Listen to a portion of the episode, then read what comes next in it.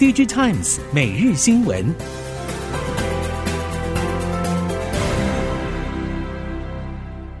唉，上下班通勤时间好长，怕迟到，怕塞车，心好累。那就搬到公司附近啊。好房难寻，空间机能不能少，但满足条件的少之又少。谁说的？新竹东区最新建案，当代视野，采光好，大三房，十分钟到竹科，六分钟到爱买，机能方便又省心。想不到新竹有这么优质的选择耶！你才知道，心动就快预约赏屋吧。当代视野零三五三三二二三三。听众朋友您好，欢迎收听 DG Times 每日新闻，我是袁长杰，现在为您提供今天科技产业的新闻重点。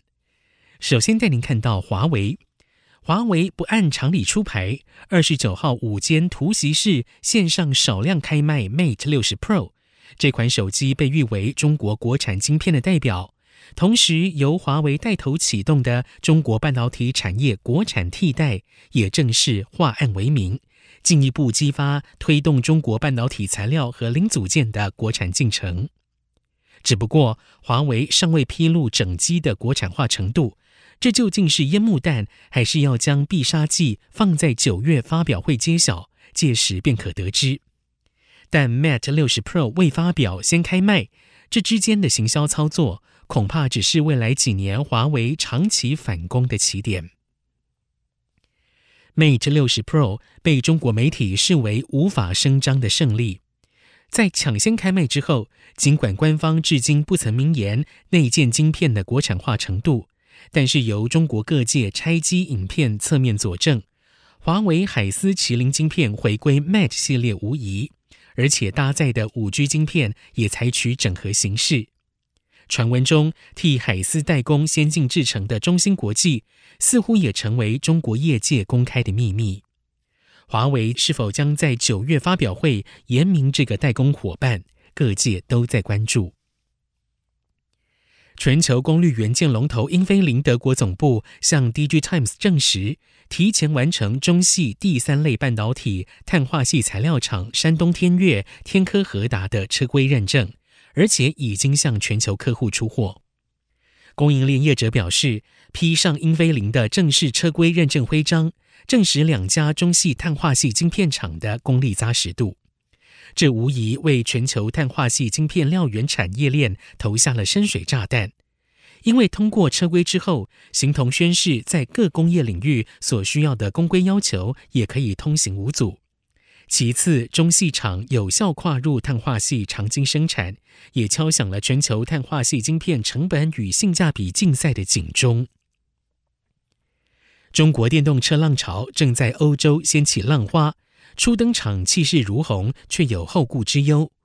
主因中国车市割喉战正值延长赛，远征国际的同时，却又担心自家后院起火。供应链业者表示，中国电动车产业称得上是自给自足成长的最佳典范，尤其供应链发展成熟，竞争力受肯定，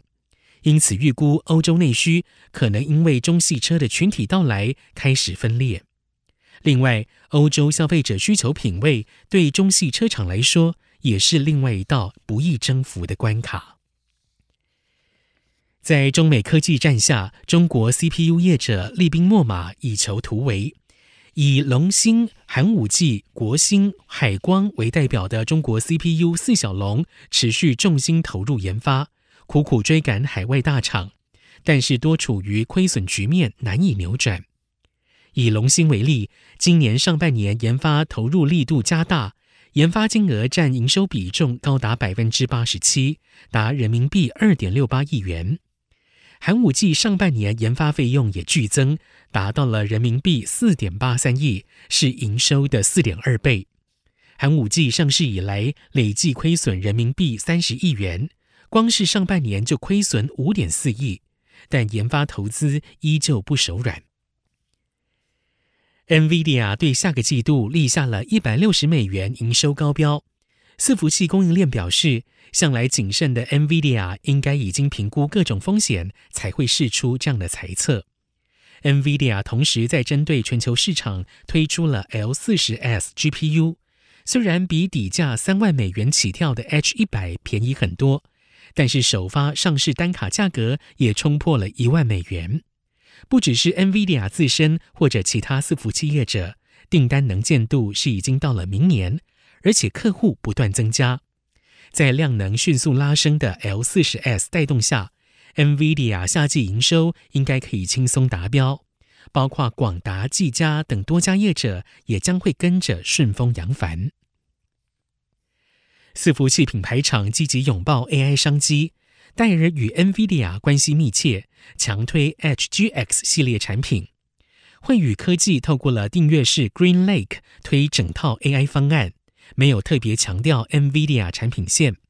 联想针对不同客户提供 NVIDIA 与中国本土加速卡选项，不论何种方式，台厂都是背后推手。戴尔主要代工厂包括了鸿海、伟创与英业达。其中，AI 伺服器主要是由纬创进行 SMT 打板，由鸿海做最后组装。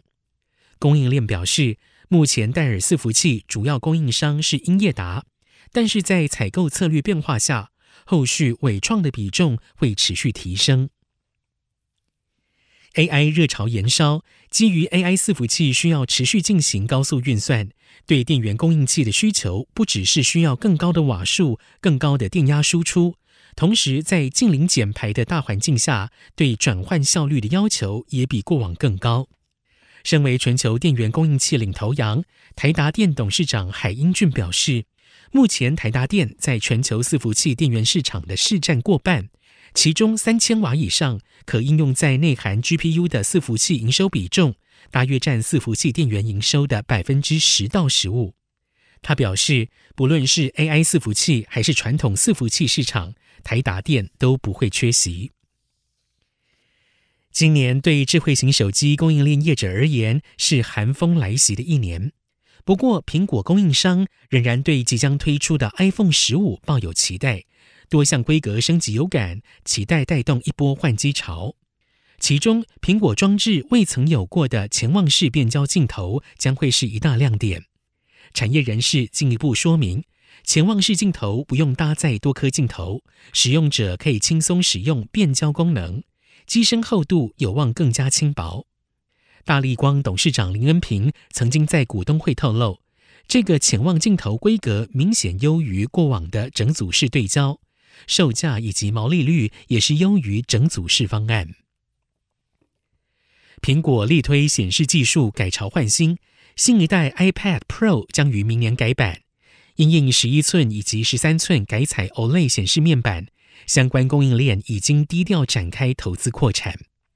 业界表示，首波混合 OLED 面板大单将由韩系面板厂三星显示器、乐金显示器两大韩厂相互分食，预料三星显示器将取得过半订单比重，而触控面板还是采取外挂式方案。尽管相关供应链对大客户的新品订单态度低调，但据指出，台系两大触控面板厂叶城、陈红已经针对下一代 OLED iPad Pro 新品展开产能布局。